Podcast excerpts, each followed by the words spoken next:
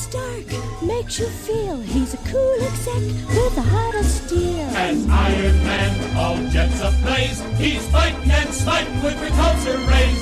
Amazing armor, There's Iron Man. a blazing bomber. Muy buenas tardes queridos amigos, bienvenidos entonces a otra ocasión de Criptofinanzas con nuestro capítulo número 22. Hemos estado bastante alejados de las pistas porque bueno, hay muchísimas cosas que estamos haciendo y mucho más, así que vamos a iniciar entonces el día de hoy. Va a venir de invitado nuestro amigo Saúl, también va a venir Samuel, también va a estar Emi, porque en realidad hoy día hay muchísimas cosas que hablar. Así que vamos con nuestra intro y comenzamos en unos minutos más.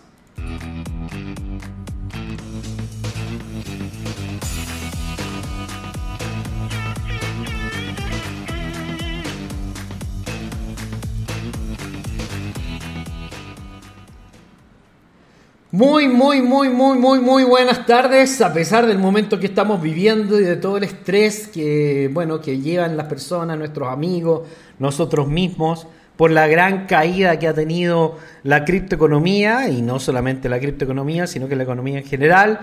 Nosotros estamos viendo el fin de la burbuja, el fin de los tiempos de, de las, de, las, de las ganancias locas, que todo el mundo veía cómo de pronto una moneda podía subir hasta 600% en un día, y cómo una moneda, porque simplemente publicaba las fotos de un perro, se convertía en el número uno de Twitter. O sea, esa locura, esa insanidad tenía que terminar algún día, y durante mucho tiempo les estuvimos hablando y contando de que estábamos en, en- el medio de lo que llamamos la cripto burbuja. La cripto burbuja ya había caído en pleno sobre nosotros y en algún momento esto se iba a limpiar, iba a caer el mercado, iba a haber un, reventón brutal del cual iban a sobrevivir solamente algunos proyectos. Por ese motivo, eh, desde el año pasado, desde mucho antes del año pasado, pero desde cerca de octubre del año pasado, cuando empezamos con todas las discusiones de, de lo que era eh, la burbuja DeFi, y todas las falsas inversiones que había creado el DeFi y el DeFi 2.0, nosotros estuvimos tratando de organizar un portfolio de proyectos reales que realmente pueden cambiar la sociedad y que nos pueden dar proyección. Así es como fuimos poniéndole más atención a muchas cosas. Pero igual todos los proyectos del planeta fueron impactados negativamente y nos encontramos en un punto increíblemente de pánico en donde Bitcoin no logra levantarse por sobre los 20 mil dólares.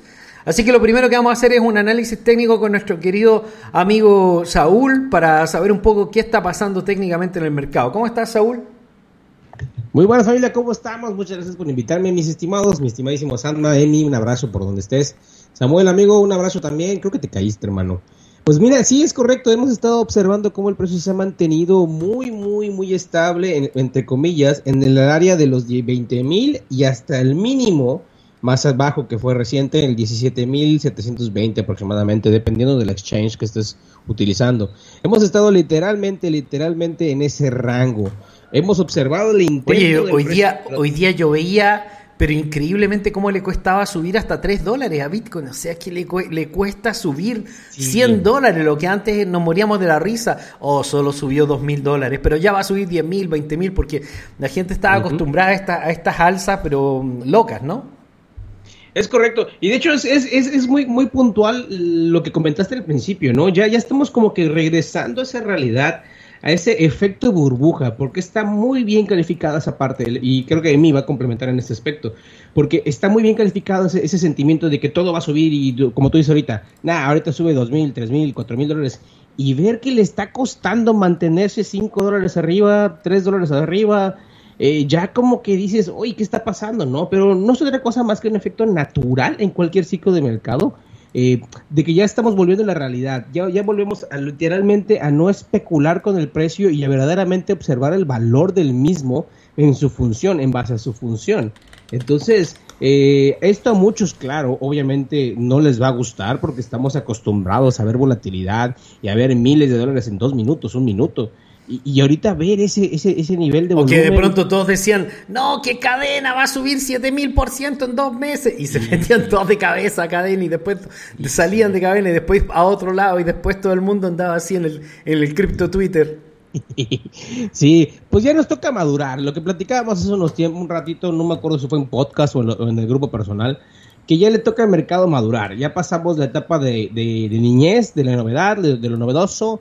Ahora estamos empezando a pasar a la etapa de verdaderamente generar valor, crear valor. Y como dices, solamente aquellos proyectos y monedas, tokens, que verdaderamente aporten valor a lo que es la blockchain y su función, son las que van a sobrevivir. Dentro de eso, obviamente, Bitcoin, pero bueno, ¿a qué precio, no?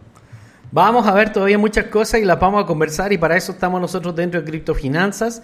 Yo la verdad es que he estado muy muy enfocado en el desarrollo de una compañía que puede cambiar la historia del mundo eh, a través de la tecnología blockchain y los videojuegos. Así que estoy trabajando con un gran equipo en la creación de lo que ha sido Infinitum Revolution. He estado viajando habitualmente a California, donde está el equipo de desarrollo principal, también a Portland, eh, aquí mismo en Guadalajara también tenemos una división eh, hay cerca de 25 personas trabajando en este proyecto porque yo creo que en esta etapa es lo que nosotros llamamos eh, time to build, o sea, es el momento de crear, es el momento de construir. Recuerden que el OTH de Amazon no lo alcanzó en la burbuja.com, ¿no es cierto, Emi? Así es. Eh, con respecto a, haciendo la comparación con lo que es el mercado tradicional, con el mercado de las criptos, es como que cada vez que hay una nueva tecnología o se empieza a hablar o a verse una evolución, siempre se empiezan a armar estas burbujas. Eh, por esa parte. Y además todo lo que son eh, la, la, fase de los ciclos donde está el pleno endeudamiento, donde hay mucho capital, también tienden a armarse esas burbujas especulativas. Se veía mucho eso, donde las personas, como decían recién en Twitter, iban todos y compraban una moneda, después saltaban a otra, entonces iban... Sí, ¿te acuerdas? que, es que era para la risa, porque todos los días andaban buscando el 100%, el 1000%, de hecho, el 100% sí, les parecía sí, poco. Claro. Exacto, sí, es un momento que ya ganas, no sé, 10 mil dólares y te parecen monedas. Y es así, realmente, eso, eso se percibía, pero es todo lo, lo el mismo sentimiento que genera el FOMO. Eh, y, se, y se va contagiando y cada vez se hace peor, pero obviamente es insostenible. Por supuesto, aquel que es especulador y lo puede aprovechar, que lo haga, pero tiene que saber que eso no tiene una vida muy, muy larga. Es el momento y después pasamos a otra etapa, que es justamente la que estamos ahora. Querida Emi, que yo estaba viendo tus clases y está muy interesante, muy entretenida, aportas mucha visión sobre eso y vamos a hablar al rato sobre eso.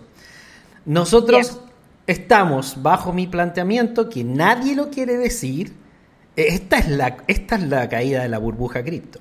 O sea, ahora es el momento de la caída de cripto. Nosotros estamos viendo cómo la mayoría de los proyectos son absolutamente insolventes, otros tantos no tienen fondos, otros están con el culo en la mano, como se dice, porque en una próxima caída también van a quebrar. Están saliendo Wall Street al rescate de la economía cripto y, están comprando las ofertas, pues están con el carrito de compras del supermercado mirando cómo compran. Sam Backman, de la mano de Wall Street, obviamente, el dueño de FTX y el copropietario, podríamos decir, de Solana, eh, salió a rescatar a BlockFi, una de las compañías más importantes de la industria blockchain, tasada en 4,8 billones de dólares apenas un año atrás. Emi.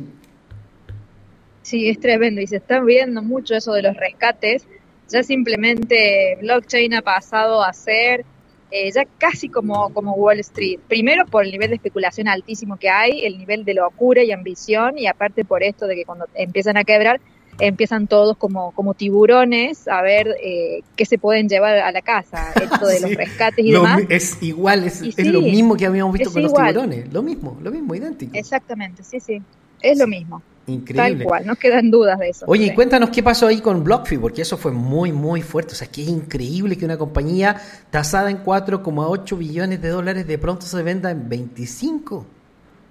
Sí, igual, según algunas, eh, algunos comentarios, se está como desmintiendo, pero en realidad no se termina, no termina de ser claro. La cosa es que BlockFi había desembolsado, obviamente de su, de su dinero, 100 millones para ir reparando algunas de las fallas que tenía en su balance y ahora se vende por 25. O sea, primero que los números se le han ido por las ramas, no han podido realmente rescatarse a sí mismos o, tratar de, de tender la última mano como para salvarse y realmente esto que bueno, quisiera quisiera terminar de corroborarlo porque están también estos comentarios de que desmienten de yo que más o menos también estuve yo, yo estuve estudiando el caso porque de hecho uno de los sitios favoritos míos hace mucho tiempo, fue BlockFi, incluso los estuvimos recomendando durante mucho tiempo porque es un sitio serio, bien constituido y todo, y parecía ser uno de los sitios más sólidos de la industria blockchain. Ellos llegaron a tener una tasación de 4,8 billones de dólares porque en algún momento los bancos pensaron que iba a ser el gran reemplazo de los sistemas de préstamo a nivel mundial. Entonces la tasación que le dieron fue increíble. El problema es que ellos tienen un nivel de apalancamiento muy alto en este minuto y, em, ¿cómo se llama? Eh, FTX les tuvo que extender una línea de crédito de 250 millones de dólares para que no quebraran durante la caída.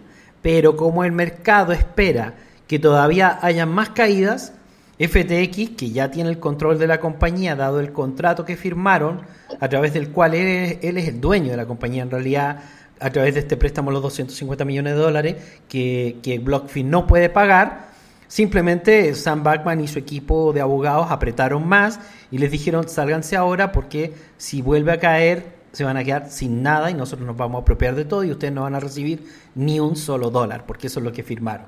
Así que eh, ante la posibilidad de que caiga el mercado, que es lo que cree casi todo el mundo, yo no sé si sea exactamente verdad, aunque creo que es posible, eh, ellos firmaron un acuerdo y finalmente prefirieron ceder la compañía y salir con algo antes de que salir con nada y hasta, y hasta quedar con deudas. Porque si Bitcoin cae a 15 mil dólares o a 14 mil dólares, ellos puede que queden hasta endeudados, o sea, imagínate. Sí, es que, es que sí, si uno lo piensa realmente, te dan la posibilidad, aunque sea, llévate algo de dinero, pero obviamente antes de que caer en deuda, eh, muchas empresas van a hacer ese manotazo de abogado, ese último manotazo para ver cómo logran salir de la forma quizá más airosa para ellos, porque para sus clientes seguro que no. Y el rumor que corre es que hay cientos, cientos de compañías súper bien estructuradas legalmente, con dinero, muy famosas, con nombres extraordinarios, insolventes. O sea que la mayoría no tiene los fondos que debería tener. Claro. Y aparte, algo que a mí me ha llamado mucho la atención, el tema de Celsius, que, estaban queriendo hacer una oferta de compra para, para rescatarla, digamos, para hacerse cargo. Ahí no pudieron, ahí, no, ahí no hubo cómo. y encontraron un hueco en el balance de 2 mil millones de dólares. O sea que por eso rechazaron comprarla, siendo que Celsius está radicada en Estados Unidos y si es en Estados Unidos sigue ciertas regulaciones que no sigue, por ejemplo, un mercado o una aplicación de préstamos DeFi. Que uno dice, bueno, si a, esta le pasa esto, es DeFi. A mí me sorprende, pero me sorprende, me sorprende, porque incluso nosotros aquí en el canal estuvimos conversando lo ridículo que era sostener inversiones tan grandes en Luna que Luna era, era absolutamente insostenible, un Ponzi no tenía ningún sentido. Desde hace dos meses que todo el mercado venía hablando de lo ridículo que era mantener las inversiones en Luna, que había que salirse de Luna, y BlockFi resulta que no saca dos mil millones de dólares de Luna. Ni siquiera reduce el riesgo en Luna, o sea, decir, ya voy a dejar solo 500. O sea, es que es difícil de creer que esta gente que está administrando capitales tan gigantescos, tan bien conectados, amigos de todo el mundo, amigos de Wall Street, que tienen acceso a JP Morgan, a un montón de otras, de otras compañías de fondos infinitos prácticamente, caigan en estos engaños y pierdan dinero así. La teoría es que, la teoría es que en realidad... Con, con Lido.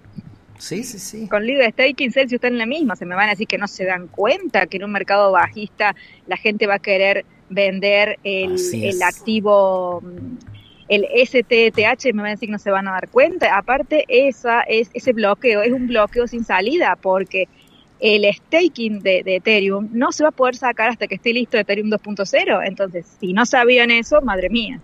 La verdad, yo no sé qué tipo de personas están manejando esas empresas. Se ve y que lo, está, y lo estás diciendo, Y lo estás diciendo muy, muy, muy bien. Lo estás diciendo porque eh, es tan sospechoso que es difícil de creer. Es difícil de creer que ellos hayan mantenido sus inversiones en Luna.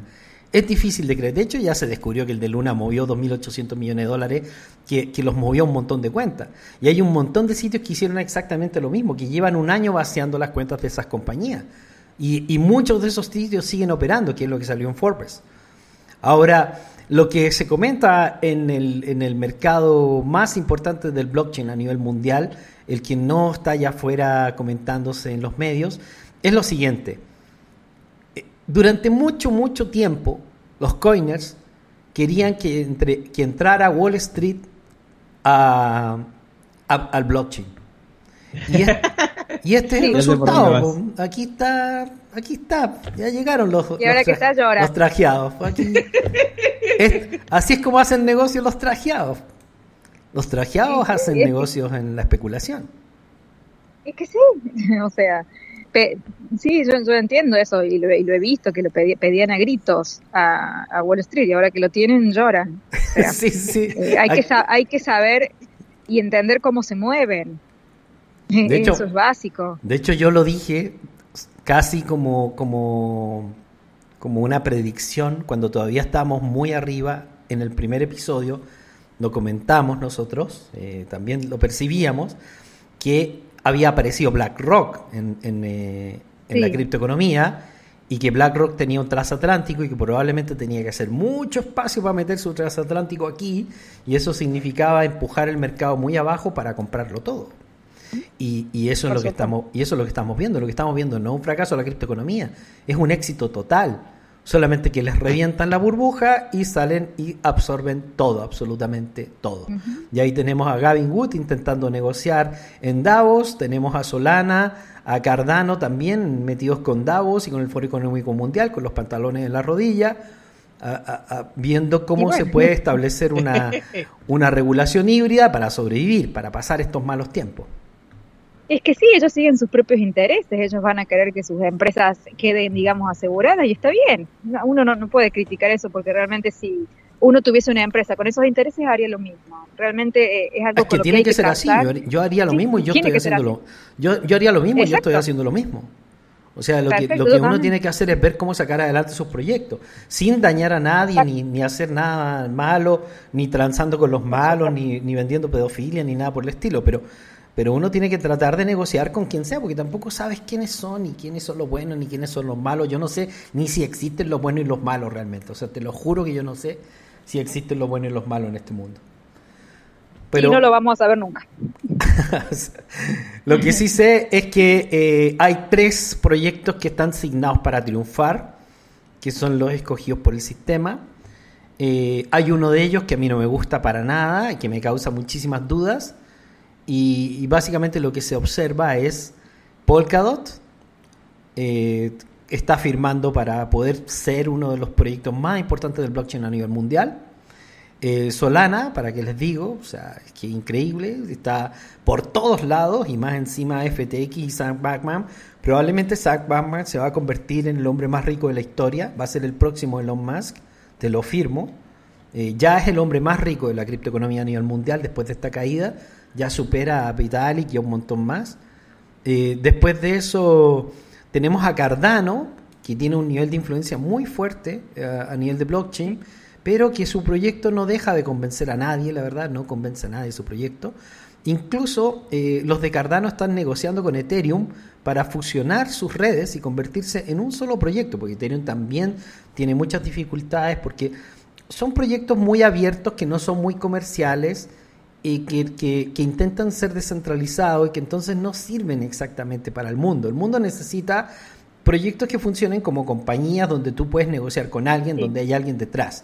O sea, donde tú, donde está Elon Musk o qué sé yo, ya. Aunque nos caiga bien o no nos caiga bien, el mundo necesita ese tipo de estructuras. Y ese tipo de estructura no la tiene Ethereum, por eso es que le cuesta tanto progresar, y tampoco la tiene Cardano, que en realidad es un chiste. pues. Entonces, ellos dos parece que se Claro. van a intentar fusionar para tratar de tener un proyecto eh, coherente por ahora. Por lo, lo último que escuché, esa sería la batalla Bitcoin. O sea, la, verdadera batalla blockchain sería Polkadot, Solana y Cardano Ethereum. Bueno, está también XRP que sigue dando la batalla. Sí, no, hay un montón más Sí, que van a seguir existiendo, sí. O sea, yo no digo que, van, que, que no, o sea, hay cientos, cientos, cientos, pero al nivel que estamos hablando de la estructuración comercial más grande del mundo, eh, solamente hay tres proyectos Claro. que están siendo considerados a nivel de gobiernos y a nivel de... O sea, el híbrido finalmente va a aprobar... la- los próximos ETF ya no van a ser de Bitcoin, sino que van a ser de Solana, van a ser de Polkadot y puede que sean de Ethereum y de, y de Cardano. O sea, ahí es cuando esos van a entrar en los grandes capitales. Cardano, ¿quién lo diría? Eso sí me, me llamó la atención Cardano. He escuchado muchas cosas malas de Cardano, pero también que tiene muy buenas conexiones. Tiene sentido, pero sí, sí me sorprendí. Para allá van. Y bueno, el apocalipsis Cristo se ha extendido también a, a los NFT. En las últimas semanas se ha sabido algo que es bastante impactante. Yo no sé si han estado mirando un poco qué está pasando con los NFT, pero es el apocalipsis de los NFT. O sea, si es que, si es que los tokens de, de, la criptoeconomía están mal, los NFT ya no sé dónde están, están en el subsuelo. Eh, el, el proyecto más famoso del mundo, que, que es Bored Ape, ha sido acusado de racismo. Eh, básicamente, los, los ape, los monos, es una manera peyorativa de referirse a los negros históricamente. El Ku Klux Klan y todo, cada vez que se referían a los negros, se referían a los monos. Se ha descubierto que Yuga Labs, que tiene que ver con el Kali Yuga, que tiene que ver con el fin de la raza blanca y que tiene que ver con todos los conceptos de racismo más retrógrados que existen en la Internet, eh, Yuga Labs sería un, equipo de artistas eh, de tendencia neonazi, racistas, y que han planteado en Bored Ape todos los conceptos de racismo neonazi, y básicamente los, los Bored Ape serían los negros ociosos, que es una manera de burlarse de la nueva cultura, donde estarían reflejados principalmente negros y asiáticos. Samuel. Así que se está produciendo un colapso total dentro de la industria de NFT. Incluso dicen que es posible que OpenSea dé de baja a los Bored Ape, que son los número uno del mundo, porque Bored Ape es como el Bitcoins en el mundo de los NFT, Samuel. Así es. Lo que pasa es que, bueno, además de todo eso que está sucediendo con los Bored Apes, como comentaba Emilia en las clases, ¿no? Cuando en las épocas de crisis la gente lo que está pendiente de la comida y de la supervivencia, mucho menos van a estar pendientes de, de tokens ni nada de eso. Lo mismo ocurre con todas eh, las manifestaciones artísticas y todo lo que tiene que ver con la creatividad. Lo primero que se afecta económicamente es eso.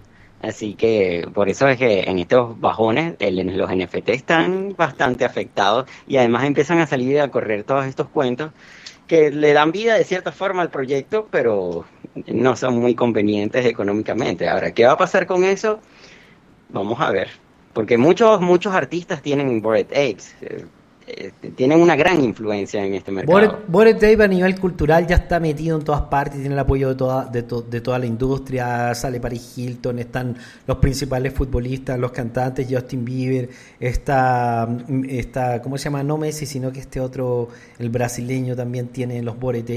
También se descubrió que, que ellos venían haciendo una, una especie de estafa eh, global, porque bueno, no es una estafa, pero es, pero es algo que es bastante ilegal, y es que las, las estrellas que compraban los Bored Ape en realidad jamás los han comprado, sino que Yuga Labs compra los Bored Ape para ellos en el mercado y ellos mantienen entonces la propiedad, la copropiedad del Bored Ape, y en la medida que ellos hablan del Bored Ape, ese Bored Ape aumenta de valor y cuando se revenda el Bored Ape, ellos ganan la mitad de ese dinero. Esos contratos están firmados, ellos no ponen ni un dólar, serían solamente una herramienta promocional y, y a partir de ahí han creado una compañía que tiene un valor aproximado total de un billón de dólares. Esa sí que es una burbuja, Emi.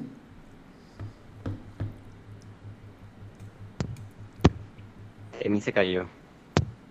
Se nos cayó Emi. Pero los NFT están muy lejos de terminar. En realidad, la estructura digital del mundo ya está cambiando y los NFT van a ser parte de la cultura, al igual que el blockchain. O sea, a pesar de que nosotros estemos hablando del fin de la burbuja, no estamos hablando para nada del, fin de la criptoeconomía. De hecho, esto era lo que buscábamos hace mucho tiempo: que sucediera esto, que se establecieran las regulaciones, que se definiera cómo iba a ser el juego para poder saber en realidad cómo vamos a largo plazo, en qué invertir y qué hacer. Y creo que nosotros, a pesar de que estamos sumamente impactados, muchos negativamente, porque no esperábamos un golpe así de duro en los últimos meses, eh, estamos más o menos en proyectos muy, muy extraordinariamente interesantes, Samuel. Sí, eh, todo lo que está sucediendo con los NFT es precisamente eso, lo que se estaba esperando. Ya Solana mueve más dinero en NFT que Ethereum y eh, en Magic Eden. Y por ejemplo, las regulaciones que están sucediendo han afectado, por ejemplo, en mi país, en Venezuela, las personas no podían utilizar OpenSea y las regulaciones están haciendo que empiecen a bloquear cuentas, que de cierta forma eh, no está mal, pero aunque me afecta a mí, eh, está sucediendo. Están habiendo regulaciones con respecto a todo este mercado y ya pronto eh, aparecerán en otra clase de, actividades con respecto a los NFT, como pueden ser los juegos, la música, etcétera. Bueno, el mismo, el mismo Facebook acaba de lanzar una aplicación a través de la cual tú puedes cargar tu NFT dentro de tus profiles y ya, ellos ya se están integrando en esta cultura y eso es el híbrido, ese es el híbrido finalmente. Yo no espero que Bitcoin, o sea, que, que Facebook vaya a seguir siendo el motor de la, de, la, de la cultura digital en el mundo creo que va a terminar a pasar la historia como pasó la historia MySpace, por ejemplo. O sea, Facebook está destinado a morir. Ellos creen que no, están tratando de cambiarlo a Meta y todo, pero cuando la web 3 es también un cambio de mentalidad y por lo tanto si la cultura, si, si las empresas no ofrecen algún tipo de descentralización en la cual le entreguen la propiedad de los activos a los usuarios y el control de sus, eh, de sus propiedades a los usuarios, finalmente probablemente no van a ser preferidos porque la gente ya va a estar un poco más educada, Samuel. Así es. De hecho, como dices, MySpace sigue existiendo, aunque no lo crean. Y ya tú empiezas a ver las generaciones más jóvenes, todo lo que llaman woke, y no utilizan Facebook, utilizan Instagram, aunque sea de la misma Facebook, eh, van a tener que adaptarlo dentro de Meta o van a tener que incluirlo con los NFT, como está haciendo Twitter. Y bueno, vamos a ver qué sucede, porque ya hay otras plataformas que están roncándoles en la cueva a todas esas compañías, aunque ellos mantengan el monopolio todavía.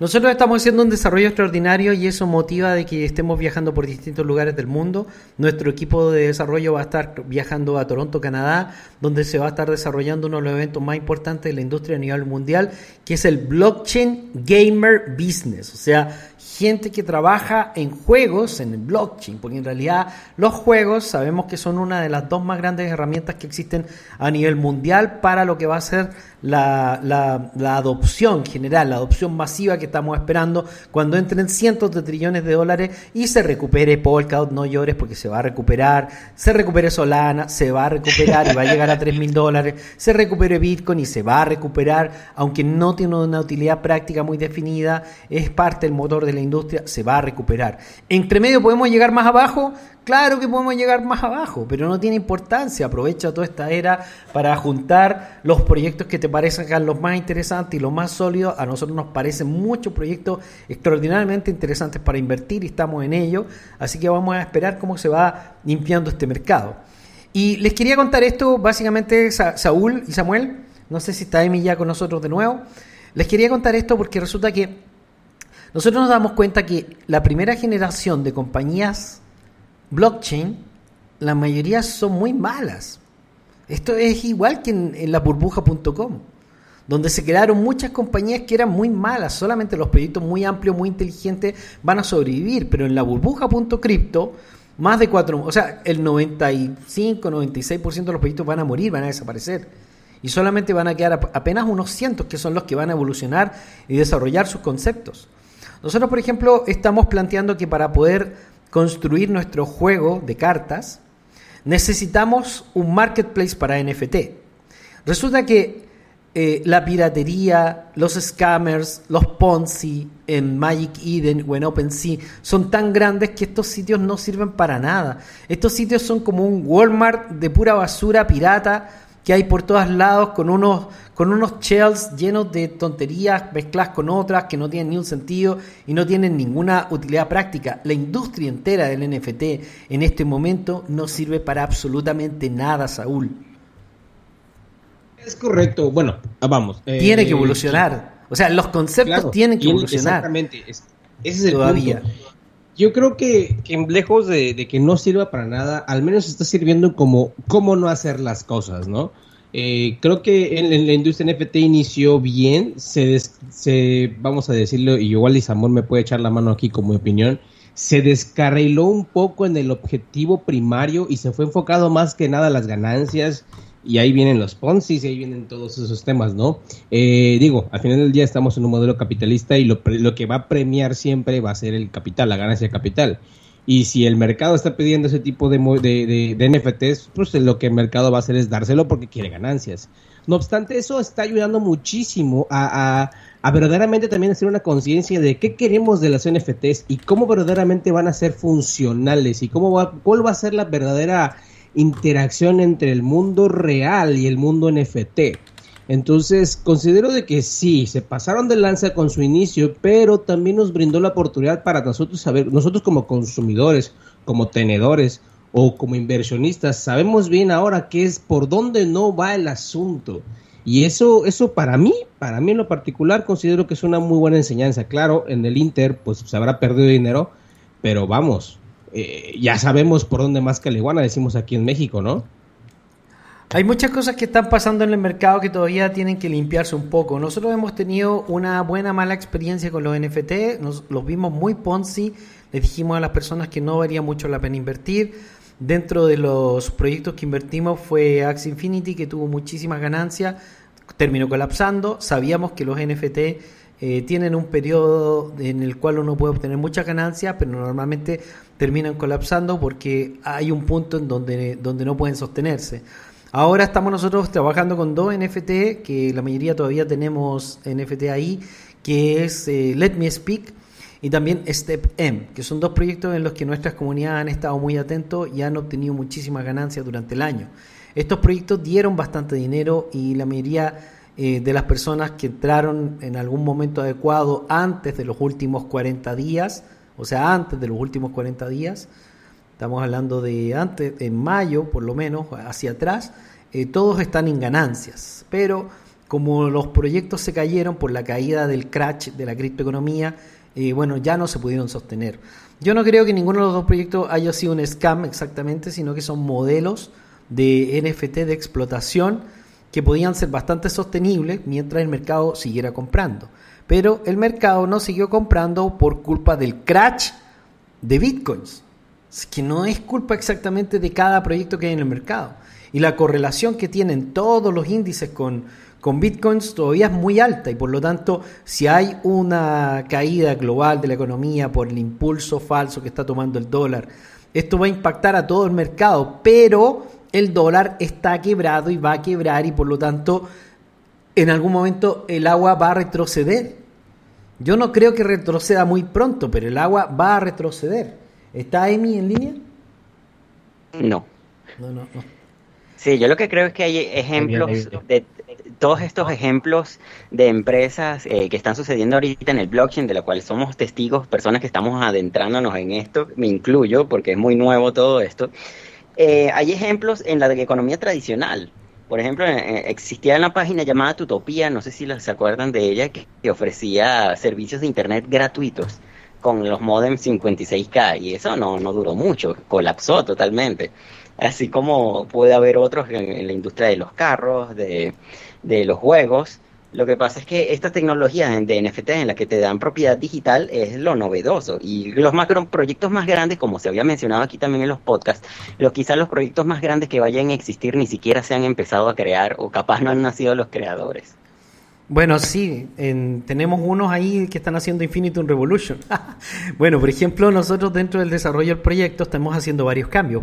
Nos dimos cuenta que OpenSea, Magic Eden son como estos corrales de vacas, son como unos Walmart gigantescos que no tienen mucho sentido y por lo tanto probablemente están destinados a morir. Lo que va a pasar es que cada industria va a montar mercados NFT especializados, enfocados a su propia industria, que tenga su lógica, estructura, donde no pueda haber piratería, donde saquemos a los scammers y a los Ponzi y realmente nos convirtamos en empresas de servicios digitales. Nosotros, por ejemplo, estamos desarrollando un sistema para crear cartas en, el juego, que no voy a explicar porque son, son secretos de la empresa, y esto va a hacer que las personas centren su atención en lo que tienen que centrarla, en el juego y en las propiedades digitales, y no en la especulación del valor de los tokens.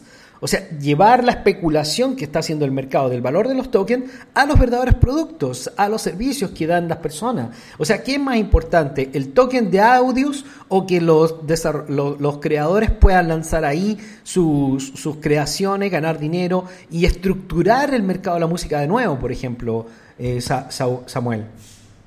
Sí, como creador de contenido musical todavía Audius no es suficientemente llamativo. Correcto. Pero que se, se abre ese es el punto de la conversación, es el punto de la conversación.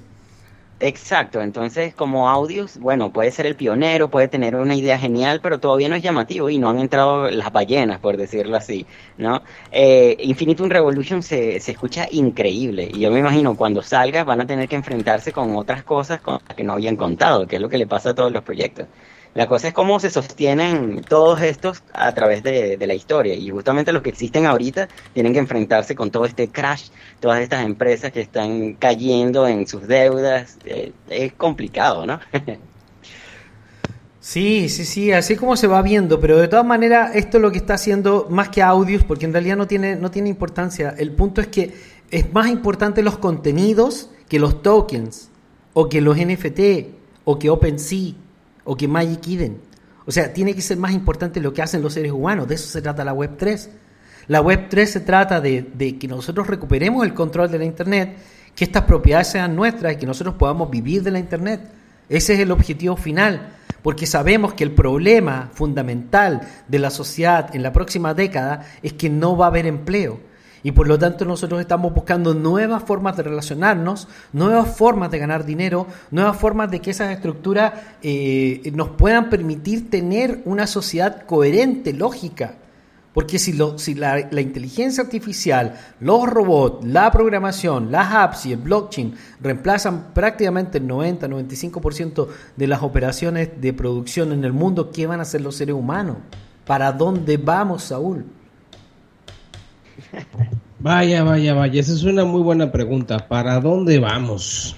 Eh, pues bueno, ¿qué les puedo yo decir sobre este concepto? Hay muchísimas, muchísimas especulaciones, pero lo mejor será observar hacia dónde estamos dirigiéndonos, tratando siempre de observar lo más positivo posible, porque la verdad es que la cosa no pinta tan bien para la famosa libertad de expresión. En la mañana hablaba sobre eso tú en el chat y así me quedé sorprendido con las nuevas regulaciones de YouTube y que y los, los canales, etcétera, etcétera. Yo no sabía eso. Es un proyecto de ley que no está aprobado en la Unión Europea que se llama el Acta Digital, el Acta Digital, no recuerdo exactamente el nombre.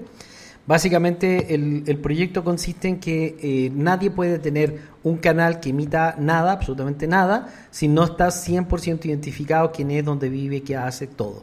O sea, ya no se pueden tener eh, canales de YouTube ni de Twitter anónimos. Eh, además, las personas van a pasar a ser responsables legalmente de cualquier cosa que salga en su Twitter o en su Facebook o en su YouTube o en cualquier cosa. Es decir, que como ya te tienen ubicado, te pueden demandar y dicen, oye, eh, Perico Los Palotes publicó que, que eras un idiota, Sánchez. Ah, ya, demandémoslo porque está causándonos un daño. Difamación de honor o algo así. Claro, y ellos ya tienen tu dirección, tienen tus datos y todo porque esa es la nueva legislación.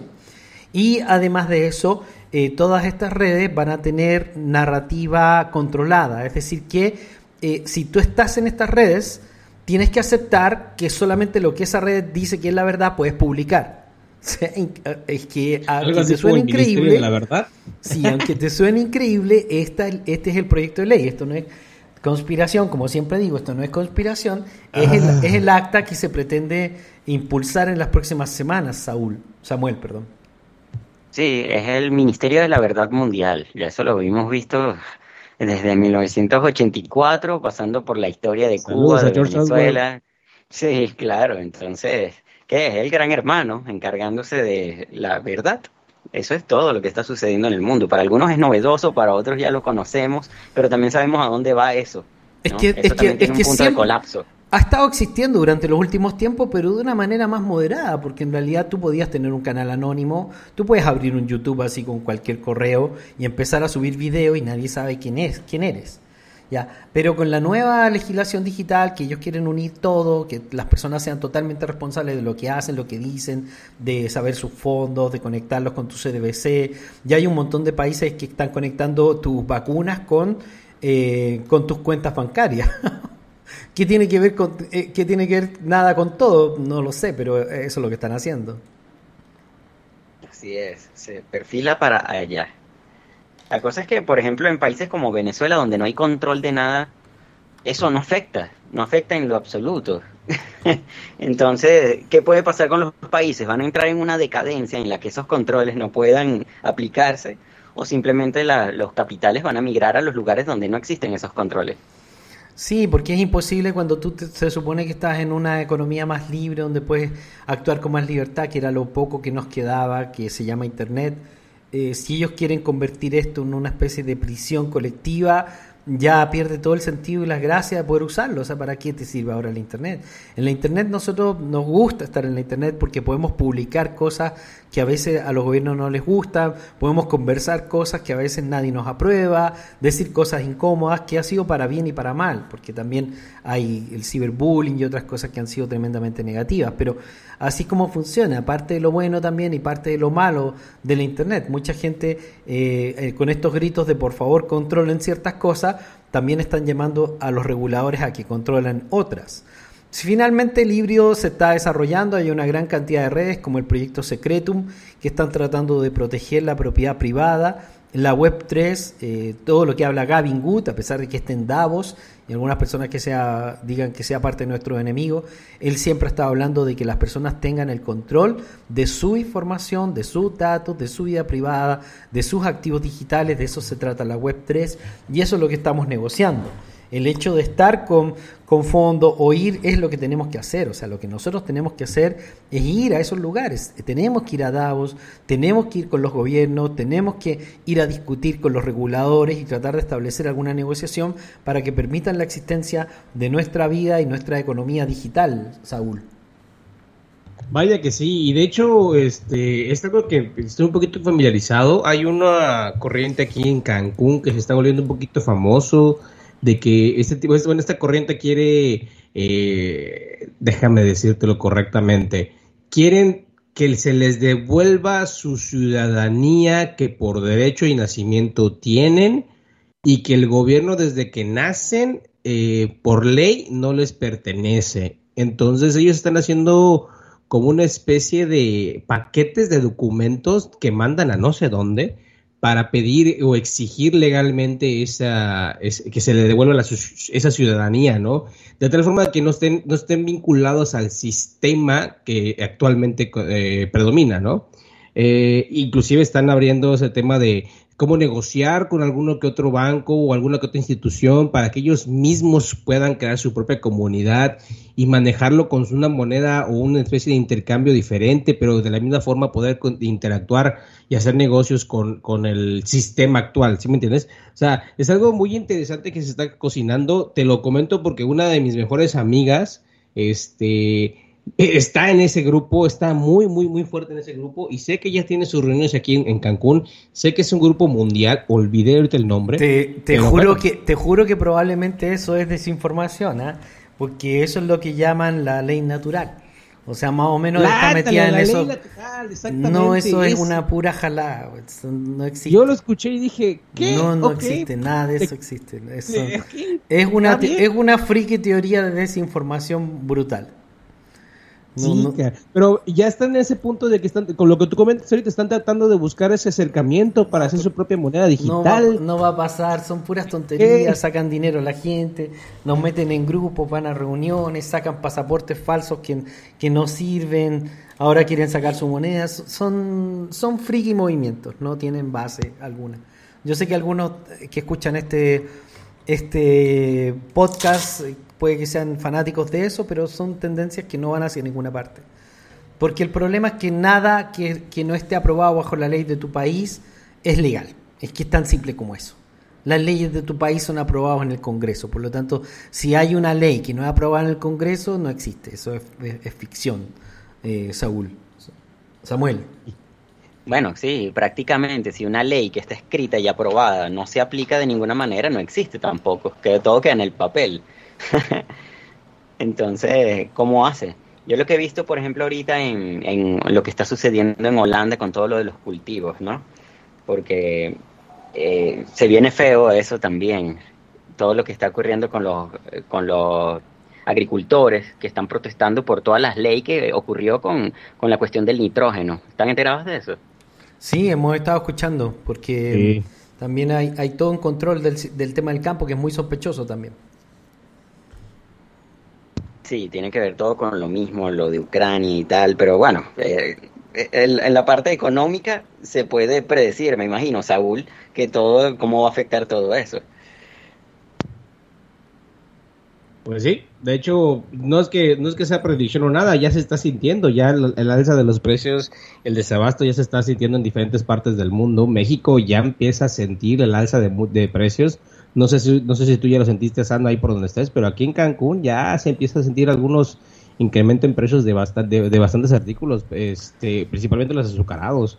Este, van, Vamos. Es que el cambio de modelo global y todas las naciones van hacia allá, pero algunas naciones van a ser más afectadas que otras. Eh, yo espero que el cambio de precios sea lo único que ideamos, que serían malas, buenas noticias, porque lo que tememos es que la escasez sea es el problema. Si pagas un poco más por las cosas, es malo. Pero si las cosas ni siquiera existen, eso ya es grave que es lo que tememos que puede pasar, como, como está sucediendo en Sri Lanka. Sri Lanka es la primera economía mundial que ha colapsado debido al precio del petróleo. El país simplemente se paró porque no tiene los fondos para comprar petróleo debido a, distintos conflictos que, se dan. Sri Lanka es un país que durante mucho tiempo estuvo controlado por, por, eh, por el Reino Unido y que, y que hoy día está en un proceso sumamente complejo en el cual eh, el país se paró prácticamente, quebró el país, su moneda eh, tuvo una inflación tan alta que ya es absolutamente impagable, un poco, un poco como lo que sucedió en Venezuela, diría que puede que sea peor aún lo que está pasando en este momento en Sri Lanka. La gente no tiene cómo trabajar, no tiene cómo comer, no hay producción, es un colapso total de la sociedad de Sri Lanka. Eh, de hecho, los de Sora estaban planteándoles que llevaran eh, Sora y las monedas de, las criptomonedas para reestructurar la economía. Yo no sé si alguna vez pueda alguien convencer a algún gobierno a hacer algo así. Si fuera así, sería algo increíble, pero bueno, por lo pronto Sri Lanka es uno de los primeros países que ha quebrado en esta nueva economía y puede que no sea el único, Samuel. Claro, es que ellos van a hacer el experimento para el resto, así como Cuba fue el experimento para lo que fue Venezuela y lo que está sucediendo, Venezuela para lo que está sucediendo en el resto del mundo, Sri Lanka es lo que viene para el nuevo, lo que éramos el nuevo orden, ¿no? el colapso, la reestructuración de toda esa economía quebrada. Vamos a ver, porque si los de Sora están metidos ahí, eh, está interesante, muy interesante eso. Habría que discutirlo más más a fondo. No, los de Sora no están metidos. Ellos le enviaron carta al gobierno diciéndoles que usen Sora y todo y simplemente se hacen publicidad en Twitter para que no digan que no hacen nada. Pero no, pero no creo que no están metidos. Alguien se meterá. Ah, ahí están varios tratando de ver que, establezcan algo. Lo que sí se ha establecido es que nosotros tenemos uno de los peores años en la historia de bitcoins. Eh, este año es peor que el primer año de la historia del bitcoins. Nunca se habían visto caídas tan grandes y tan continuas.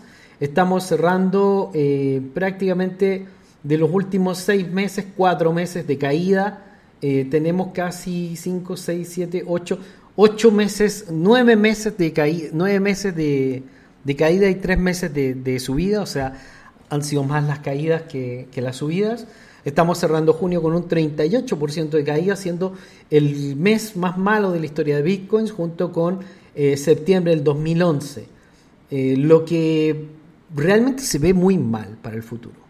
O sea, no se ve nada de bien. No se ve nada de bien eh, esta historia, aunque hay mucha gente que tiene mucha, muchísima fe en bitcoins. Eh, realmente la poca utilidad práctica que puede tener bitcoins podría afectar realmente al mercado. A mí, me trae muchas dudas, lo digo honestamente, con toda la responsabilidad del mundo. A mí me trae muchas dudas eh, porque el Bitcoin probablemente va a seguir siendo golpeado y creo que vamos a ver precios más bajos, Saúl. Es correcto, es correcto. De hecho, tiene todo sentido desde el punto de vista de utilidad. Eh, Bitcoin todavía no figura em, más allá de ser como una especie de activo de riesgo. Algunos lo consideran un activo también de, resguardo, que no sé de dónde sacaron eso, pero bueno, ah, se respeta toda opinión. Pero sí, en cuestión de funcionalidad y utilidad, a lo mejor Lightning Network puede apoyar en algo, pero aún así no lo sé. Tengo mis dudas. Me, siento más cómodo hablando de utilidad, hablando de DOT, Solana, eh, de los que hemos platicado por acá. Pero sí, eh, en concreto se espera todavía que el precio pueda retroceder un poco más. De hecho, ya los especuladores, los analistas profesionales están hablando sobre niveles de 14 y 15. Hablo analistas profesionales estilo Bloomberg, estilo eh, alguno que otro banco que tiene sus propios analistas. Y los analistas semiprofesionales, como son los youtubers o alguno que otro que tiene su especialidad, están hablando de 12 y de 10. Particularmente me suena muy bien el nivel de 14 y 15, que son, los niveles que están manejando los profesionales. 12 y 10 considero que es probable que lleguen, pero no dudo que quede mucho tiempo en ese espacio. Y ya tocamos 17, ¿ah? o sea, tampoco estamos tan lejos de que llegue a 14. No, estamos tan lejos. Vamos, y, y, y, creo que si está por aquí Emi, y si no, pues ahí les puedo complementar a ella. En algún momento platicábamos en el chat de que, oye, a lo mejor llega a 10, 12, pero va a ser el clásico latigazo de esos movimientos tan... Que por cierto, tú mandaste una un, una imagen de un exchange que bajó el Bitcoin a 4 mil, 3 mil dólares, ¿no? Algo así. Mexi a 64 dólares. Ándale, algo así. Según ellos, hubo una operación en el que, que, que, consumió todos los Bitcoins que habían en, en compra y llegó a 64 dólares. Sí, sí, sí. De hecho, este, algo así podríamos esperar, a lo mejor, un, latigazo hacia ese nivel hacia los, no, obviamente no 64 dólares, ¿no? Pero hacia los 10, 12 podríamos esperar eso, pero que sostenga el precio, no. Eh, el día de ayer el precio tuvo un rebote hacia los 20, sorpresivamente antes del cierre del día americano. Eh, y recientemente la apertura también de asiático, eso me está marcando un poquito de guiño guiño de que son niveles institucionales, como lo que estamos viendo en el curso de EMI, vamos a ver esos niveles institucionales donde el mercado está marcando esos precios como que, oye, aquí hay algo que tú debes poner atención y vamos a estar vigilándolo. De entrada, ahorita el nivel psicológico sigue siendo 20, 20, 400 y 20, 800. Eh, es el nivel psicológico intradía en estos fines de semana. Por arriba de ese nivel podemos esperar un poquito de recuperación, pero como dicen, como hemos mencionado, no esperemos que se recupere a 50, 60, no, no, no. Quizás andará un poquito por arribita y podría seguir bajando porque el contexto macroeconómico todavía está empezando. Y, yo creo, yo creo sinceramente que no tenemos ninguna probabilidad de recuperarnos. Tenemos estos pequeños rebotes técnicos que nos vamos a estar moviendo eh, en algún rango siempre, cerca de 20, 22, 18. En algún momento podemos pasar. Por ahora estamos resistiendo en 20 porque de aquí para abajo el Bitcoin se puede volver eh, no rentable, se puede, se puede volver negativo. O sea, el costo de la mantención de las granjas actuales de Bitcoins es tan caro que eh, si, si, el Bitcoin no deja 20 mil dólares, no deja ganancias. Ahora, hay algunas granjas que dicen que trabajan hasta 6 mil dólares de costo, como podría ser Salvador, que está utilizando energía renovable directamente desde el volcán, por lo tanto su costo es simplemente el costo de las máquinas. ¿no? Pero eh, no se sabe muy bien qué puede pasar, además que puede afectar todo el nuevo sistema computacional, la, digamos, la, tecnología cuántica y otras cosas que se supone que, que, se que se están desarrollando. El cuántico es más bien un nombre, tampoco se enrollen tanto que es algo tan, tan, tan extraordinariamente diferente. Es simplemente un nombre para una forma de eh, procesar datos eh, muy aceleradamente, de, de cierta manera, que le llamamos así como con un nombre fantástico para que suene comercialmente muy atractivo. Pero esto no es así. Ahora, yo no estoy en contra de Bitcoin para nada, pero a mí en los últimos años no me parece Bitcoins como la base de las herramientas de inversión. Y yo creo que ya muchos lo saben. Nosotros consideramos que Bitcoin tiene que ser parte de un portfolio, pero no puede ser el portfolio. Por eso es que siempre hemos estado hablando que Bitcoins debería ser entre el 20 y el 30% de un portfolio porque es la base del sistema criptoeconómico. Pero como no tiene utilidad práctica, como no se están montando las redes digitales sobre Bitcoins, como no puede servir para sistemas de compras, como no puede servir para otro tipo de modelos en los cuales nosotros utilicemos el Bitcoin para, por ejemplo, los NFT o para cualquier otra cosa, eh, va perdiendo relevancia el Bitcoin dentro de la criptoeconomía. ¿ya? Y por lo tanto, nosotros estamos viendo un, un momento de gran manipulación en donde se nos hace difícil observar esos pequeños detalles que quizá no son tan agradables de conversar para un criptoinversor.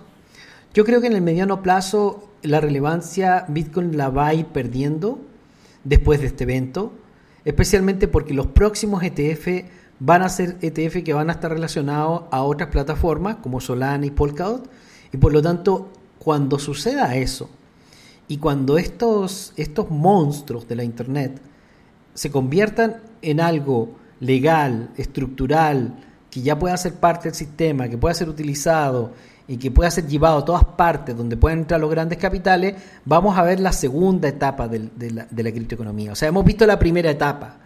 Ahora falta ver la etapa donde se construyen las grandes, grandes compañías, donde vamos a ver algunos de estos valores valiendo miles de dólares, cientos de dólares, donde algunos de estas inversiones se van a multiplicar por cientos de veces. Recordemos que la acción de Amazon alguna vez valió un dólar. Y, y, por lo tanto va a venir esta segunda etapa de crecimiento, que es la que estábamos esperando, y ya no va a tener ninguna relevancia a cuánto compraste el Bitcoin o el Polkadot o el, o el, o el Solana. No va a tener ninguna relevancia que ya está, ha estado con 50, con 60% de baja en algún momento. Va a venir esta segunda etapa y esta es la segunda etapa que comienza ahora, Samuel. Sí, hay que saber elegir los, los, proyectos, ¿no? Hay que tener mucha madurez en eso. Luego de que Bitcoin dejó China por las, o sea, los mineros de Bitcoin dejaron China por las inundaciones y todo esto, que los costos de producción pueden subir más allá del precio de, del mismo Bitcoin. Eh, hay lugares como Venezuela, como dices tú, que cuestan 6 mil dólares mensuales porque los costos de energía, ¿no? Ah, en cambio, en, en España, por ejemplo, también se está se está prohibiendo mucho lo, que es las energías renovables para que dependan del gas. Y, eso obviamente va a hacer que suban los costos. Entonces, ¿qué probabilidades hay si se llegan, como dicen por ahí, a liquidar a los mineros, eh, que la, rentabilidad del Bitcoin pase a los retails y empiece ese, ese mercado con personas que, cuyos costos de producción son menores? No sé qué pasaría con eso, qué pasaría con el precio del Bitcoin o si no no, no creo que, que desaparezca, que, pero dejaría de ser Lo que pasa es que de pronto si cae el Bitcoin y un montón de las nuevas maquinarias se salen de Bitcoins, la dificultad de minar Bitcoins va a bajar y podría ser que hasta una computadora sirviera para, para minar Bitcoins, por ejemplo. Es que eso, eso podría suceder. Y entonces en ese momento habría un cambio y se reestructuraría. Por lo tanto, Bitcoin tiene la capacidad de supervivir cualquier, cualquier cosa que suceda. El punto es que Bitcoin solamente tiene valor en la medida que otra persona le dé valor, en la medida que nosotros decimos que es una moneda. O sea, porque si no le damos valor como moneda, no tiene ningún valor práctico. Nosotros no lo podemos cambiar el Bitcoin por, por masajes para pie. Eh, no, lo, no lo podemos cambiar por, por boletos de avión. Solamente los podemos cambiar por boletos de avión o por masajes para pies si son aceptados como dinero dentro del mercado y como tampoco son aceptados exactamente como dinero, están en un limbo digital extraño los bitcoins. Y estamos intentando convertirlos en algo útil a través de Algorand y a través de crearle una red. Y estamos tratando de convertir a Bitcoin en Ethereum, lo que es una contradicción. Pero bueno, es, los maximalistas como que se saltan todas esas conversaciones. Por lo pronto es mucho más dinámico y práctico lo que está sucediendo con otras redes y, y, estas redes probablemente van a ser más grandes en el futuro. Yo diría que en, en, menos de cinco años alguna de estas redes va a superar a Bitcoins. El favorito por lo pronto es eh, Solana, a pesar de que tiene todavía muchos pendientes en términos técnicos, que es real, yo lo entiendo. Eh, nosotros estamos viendo el gran capital y el sistema aceptando a Solana dentro de la estructura mundial. También estamos viendo lo mismo con Polkadot y están las negociaciones con, con Cardano y con Ethereum como estamos conversando, pero ellos tienen todavía que resolver muchas cosas para poder llegar al punto en el que ya está Solana y en el que ya está Polkadot. Así que la criptoeconomía está aquí para quedarse, hay una gran cantidad de proyectos muy interesantes para seguir invirtiendo, el criptomercado se va a seguir transformando, los NFT son el futuro, no son exactamente el presente, pero son el futuro, se van a seguir remodelando. Y el tema es que tienen que tener una utilidad práctica y tienen que servir para hacer cosas en la Internet, tienen que pensar eso, en la utilidad en cómo estos proyectos sirven en la Internet. Y no solamente en la especulación del valor, del precio sino en, en, en, para, en cómo funciona eh, esta estructura. Voy a pasar a leer algunas preguntas que están haciendo dentro de la Academia Blockchain, a ver qué es lo que comentan eh, antes de cerrar. Y no sé si nos puedes comentar algo más sobre el mercado, Samuel. No tengo nada que agregar. Salud, Saúl. pues la verdad, la verdad es que precisamente ahorita que estamos hablando el precio está reaccionando bastante bien, está, está recuperándose de los 19.200 que estuvo testeando durante el día, y estamos en 19.600. Para los intradías se ve interesante el scalp, de hecho por aquí aproveché a hacer una entradita. Eh, no obstante, todavía seguimos bajo esa presión. Este fin de semana, este fin de semana, nuestra atención está íntimamente localizada y vinculada a los niveles de los 20 mil y 20 mil 400 dólares. Este fin de semana, si se espera un poco más de recuperación en la siguiente semana, debe ser y solamente va a ocurrir por arriba de los 20 mil 400 y 20 mil 500. El precio para los bajistas durante el fin de semana, los cortos más seguros literalmente solamente están localizados por debajo de los 18.700 y 18.500. Es un bloque de interés muy importante que el precio ha respetado, pero hay que observarlo bien. La, la, la, sugerencia siempre es que en estos precisos momentos, la verdad no es necesario estar operando apalancado. Si vas a hacer operaciones en scalping, ok, te la compro, pero mantén tus operaciones lo más cortas posibles, me refiero a las stop loss. Es momento para afinar el hacha, afilar el hacha, para, como dice Emi, agarrar nuestro, nuestro, nuestro, no sé cómo se llama la pistola, la sniper, pero nuestro sniper, y empezar a practicar esas entradas bien calculadas, bien, bien definidas, y sobre todo, em, sobre todo empezar a generar nuestro propio sistema porque esto nos va a beneficiar muchísimo cuando el mercado empiece a remontar.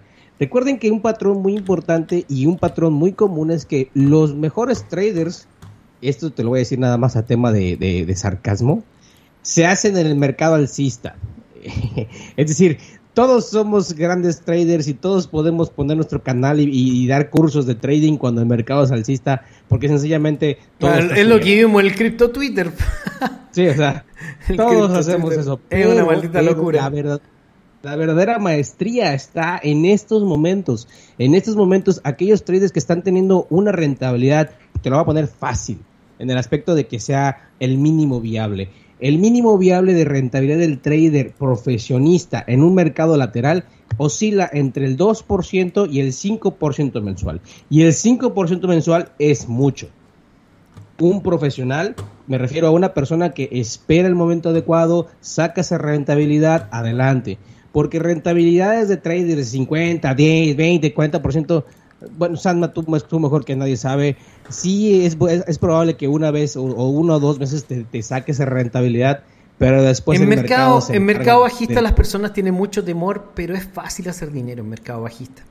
También. Eh, porque porque eh, hay movimientos como la gente tiene mucho miedo, no sube mucho y tampoco baja mucho. O sea, yo ni vendo ni, ni compro mucho. Y entonces se mantienen unos rangos que a veces uno puede aprovechar eh, para entradas y salidas muy cortas, de horas o de un día, dos días. Eh, casi siempre las tendencias se mantienen y son muy obvias. Por ejemplo, ahora estamos con una tendencia bajista que se va a mantener bajista porque vienen un montón de eventos bajistas durante julio y vienen un montón de otras decisiones sobre las tasas de interés que se van a extender hasta septiembre al menos este año, y todavía puede que siga el próximo, y tenemos un montón de otros eventos que, no se han resuelto. Entonces, por lo tanto, no creo que salgamos del mercado bajista, por eso nosotros creemos que este es el tiempo para invertir, para crear en este rango de inversión casi todos los valores que hay de criptoeconomía ya están buenos para invertir.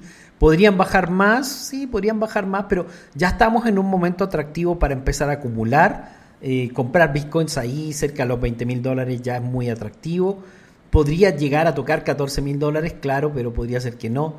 Lo que nosotros tendríamos que hacer en esta etapa sería juntar eh, dólares, hacer trabajo, ver de dónde sacamos un poco de dinero para volver, volver a, hacer inversiones y tener un mejor promedio sin temor, porque este es el momento del mercado más atractivo. O sea, cuando se rompe la cripto burbuja, cuando están todos cagados de miedo, cuando están todos regalando sus, sus Solana, sus Polkadot, sus Ethereum, cuando están todos ahí eh, entregando fácil y baratos casi todas sus criptomonedas, cuando ya todos se van cuando ya parece que se acabó la fiesta y, se apagó la luz, ahí es cuando nosotros podemos agarrar fuerte dinero.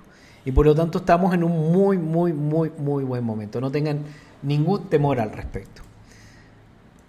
Es correcto, sin miedo. Y al final del día recuerden que esto de, no tener miedo en cualquier tipo de inversión está íntimamente vinculado en la confianza que tienes en ti mismo. Y esa confianza que tienes en ti mismo viene vinculado íntimamente también a la formación que tienes. Ahora, no quiero que suene, aunque vaya a sonar así, mi intención no es ser comercial, pero es el mejor momento para tomar formación. Y el curso que está dando Emi les, nos está brindando los fundamentos y las bases para verdaderamente hacer una inversión bien fundamentada. que de hecho en la mañana en el grupo de VIP platicábamos con, ahorita digo quién es, Eugenia, me parece que es la, señora, la señora Eugenia, que te mando un abrazo. Eh, sí, Eugenia, te mando un abrazo, amiga, porque las preguntas que estabas compartiendo son muy interesantes y de verdad que nutren muchísimo. Hay una línea delgada entre estar apostando y verdaderamente hacer una inversión. Y esa línea se rompe a cuando tú estás invirtiendo en algo que tú crees que va a funcionar y consideras que te da un buen feeling, ahí sí estás apostando. Pero lo que nosotros estamos tratando de inculcar, tratamos de fomentar, y Sanma desde el, yo recuerdo desde el 2017 que te conocí, más o menos, 16 más o menos, siempre estás tratando de inculcar es que lo hagan fundamentadamente. Se le entregamos de información puntual, lo más imparcial posible, pero tratemos de tomar las decisiones por nuestra propia cuenta. Y el curso de EMI verdaderamente está alcanzando ese objetivo. Este, hay, hay veces que es demasiada la información que entrega, pero es tan, tan interesante y son tanto, es otra visión del mercado que muy difícilmente alguien se va a sentar contigo a explicártelo, porque las personas que lo saben sencillamente se dedican a analizar por sí mismos y a venderte la información. Es decir, tú págame porque yo te entregue el informe y listo, ¿no? Que no está nada mal, cualquiera puede hacer negocio, sí. Pero aquí se trata de ganar, ganar. Y aquí también nosotros queremos que nuestros amigos, las personas que creen en nosotros... Hay, en- hay, en personas que están molestas con, con que Emi haya llegado ahora y no haya llegado meses antes. La verdad es que Emi también ha sido impactada negativamente por el mercado. Si en realidad todos hemos sido impactados negativamente por el mercado, traders, inversores y todos. Lo que ella tiene es un buen modelo de inversión a través del cual puede hacer análisis muy bueno y por lo tanto en este momento son muy útiles y muy prácticas muchas de las cosas que ella está enseñando que además son muy nuevas para la mayoría de la comunidad. Y para ti que estás escuchando este vivo, que quizás nunca ha estado en criptoinversiones, bueno, aprende sobre ellas, aprende sobre cómo se miden las curvas, cómo se analizan, cómo analiza uno los sentimientos del mercado para poder ver cómo aprovecharlos y sacarles ganancias. Así que eso está muy, muy bueno y se lo recomiendo a todos porque en realidad está muy atractivo. Y bueno, queridos amigos, queríamos hacer un update. La criptoeconomía no ha quebrado, pero sí ha caído la cripto burbuja. Muchos proyectos muy malos van a desaparecer, pero jamás van a desaparecer los verdaderos proyectos de desarrollo y las verdaderas innovaciones para la mejora de la sociedad.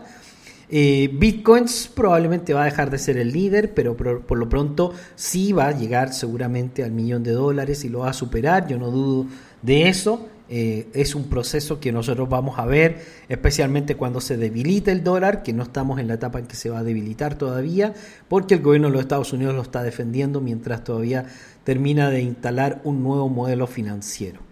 Los NFT son la verdadera avance de la sociedad, va a ser un avance más grande que el blockchain probablemente, pero tiene todavía que depurarse y tiene que crearse cosas que sean realmente interesantes y útiles a nivel digital y no solamente especulaciones y Ponzi. ¿Qué tienes más que agregar tú, querido amigo Samuel? Pues no, nada. Eh, estamos trabajando en la academia, esperamos sacar más, más contenido y inscríbanse en el curso de EMI porque yo sí soy comercial. Así es. bueno, queridos amigos, Saúl, ¿cómo estás tú? Maravilloso, yo checando mercado, aquí tengo mis monitores checando el mercado y aprovechando cualquier movimiento que da. Lo mío, lo mío es el scalping y ahí buscándole el rendimiento. Pero muy agradecido de estar aquí con ustedes y sobre todo compartir con esta maravillosa comunidad que es Criptofinanzas. Bueno, un gran abrazo, espero que lo hayan disfrutado el, el, programa el día de hoy, a pesar de que hemos dicho cosas que pueden no gustarte algunas y otras sí, pero esto es lo que pensamos honestamente, para allá va el mercado, esto es lo que estamos haciendo, estoy muy lejos de perder la fe, estoy invirtiendo todo lo que tengo y toda mi vida en, en, lo que estamos haciendo. Este realmente es el futuro de la tecnología y por eso es lo que estamos aquí. Sabíamos que esto iba a suceder, no sabíamos cuándo y no sabíamos cuánto podía impactarnos. Ya nos está impactando, pero sin miedo hacia el futuro. Un gran abrazo, queridos amigos. Nos vemos. Chao, Samuel. Chao, Saúl. Chao, Emi. Se nos fue Emi. Chao. Ah.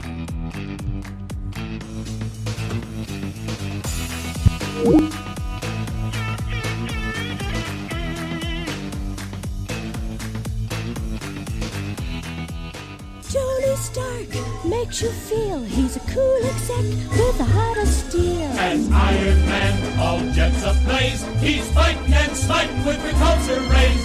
Amazing armor, Iron Man, a blazing bomber.